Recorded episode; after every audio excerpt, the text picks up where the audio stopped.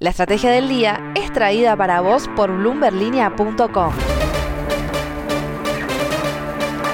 Muy buenos días, soy Francisco Aldaya, editor de BloombergLinea.com en Argentina y hoy, antes de contarte las tres noticias más importantes del día, te voy a pedir el favor de que le des clic al botón para seguir a este podcast.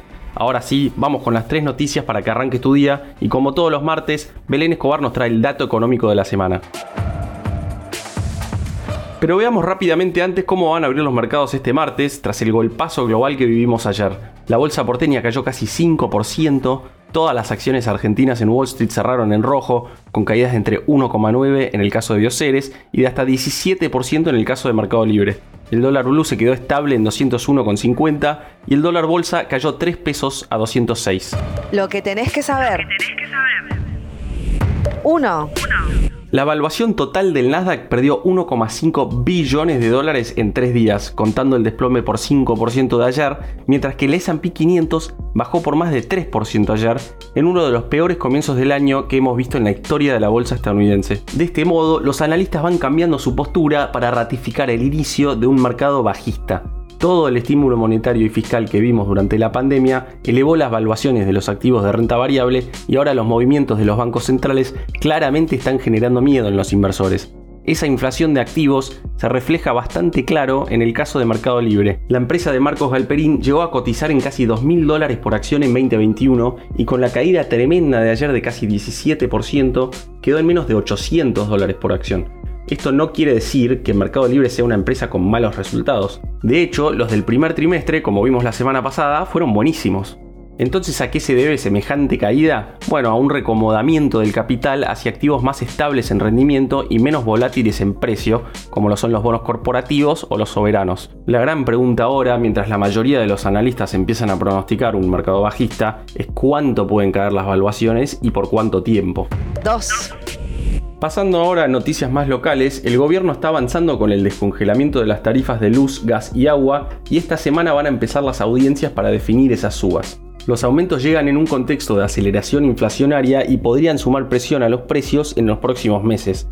También llegan en medio de la tensión entre las dos alas del gobierno, el albertismo y el cristinismo que tanta incertidumbre vienen generando en el sector privado. ¿De cuántos serían los aumentos? Para la mayoría de los usuarios residenciales de Denor y de Desur en el AMBA, las facturas de luz tendrían una corrección en promedio del 17%, mientras que la mayoría de los usuarios del gas tendrían aumentos del 21,5% en promedio. Esto según lo que comunicó el gobierno en su momento. 3. Antes de que llegara el COVID, no se veía una correlación significativa entre el precio de Bitcoin y los cambios en las expectativas de inflación. Pero con la llegada de la crisis sanitaria, eso cambió en la medida que se espera una inflación mayor, sube el precio de Bitcoin. Esto según señaló David Lawant, director de investigación de Bitwise Asset Management. Refiriéndose a lo hecho por la Reserva Federal de los Estados Unidos, el analista consideró que los excesos y la mala gestión en la política monetaria de los últimos años están haciendo cada vez más clara la propuesta de valor única de Bitcoin de ofrecer una política monetaria fija, creíble y también transferible digitalmente. Acá lo que hay que tener en cuenta, de todas formas, es que Bitcoin es un activo relativamente reciente es decir, se creó hace menos de 15 años, y esto no deja de ser una hipótesis, una que tendremos que comprobar en el tiempo. El dato económico. Y ahora, Belén Escobar, contanos por favor cuál es el dato económico de esta semana. En medio de tensiones en Casa Rosada por la política económica de Martín Guzmán, el INDEC va a difundir esta semana el dato de inflación de abril. El jueves va a ser el día en el que vamos a conocer la cifra oficial del mes pasado, tras un marzo en el que, recordemos, se llegó a un pico de 6,7%, el registro más alto en 20 años. Por ahora, no hay un cambio de tendencia a la vista y todo indica que el índice de precios al consumidor se va a mantener en un rango más elevado del que quisiera el gobierno.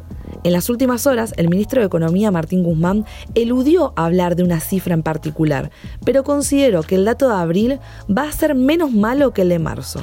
Los sondeos del sector privado apuntan nuevamente a la suba en el rubro de alimentos, pero también al de otros sectores, como el de medicamentos.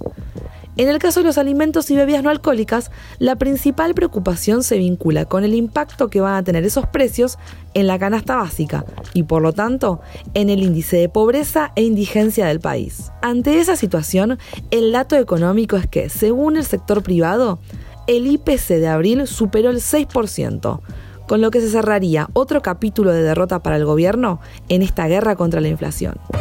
La frase del día. Antes de irnos, escuchemos lo que dijo Martín Guzmán en una entrevista radial este lunes tras las críticas de Cristina Kirchner al manejo de la economía. ¿En qué país del mundo funciona que haya déficits persistentes financiados por una moneda que la gente, por la inflación, empieza a dejar de querer? No hay evidencia ni ninguna articulación teórica que diga que eso funciona. Una respuesta contundente y más ortodoxa de Guzmán ante las desestimaciones por parte del cristinismo de la relevancia del déficit fiscal en la lucha contra la inflación. Esto fue un nuevo capítulo de la Estrategia del Día Argentina. Yo soy Francisco Aldaya, editor de Bloomberg Línea, y me podés seguir en Twitter en arroba franaldaya. No se olviden de darle clic al botón para seguir a este podcast y también suscríbanse a Línea de Partida, Línea de Llegada y Línea de Cambio, los tres newsletters diarios que ofrece Bloomberg Línea. Espero que tengas una gran jornada productiva. Esto fue La Estrategia del Día Argentina, escrito y narrado por Francisco Aldaya. Producido por Arturo Luna y Daniel Hernández. Que tengas un día muy productivo.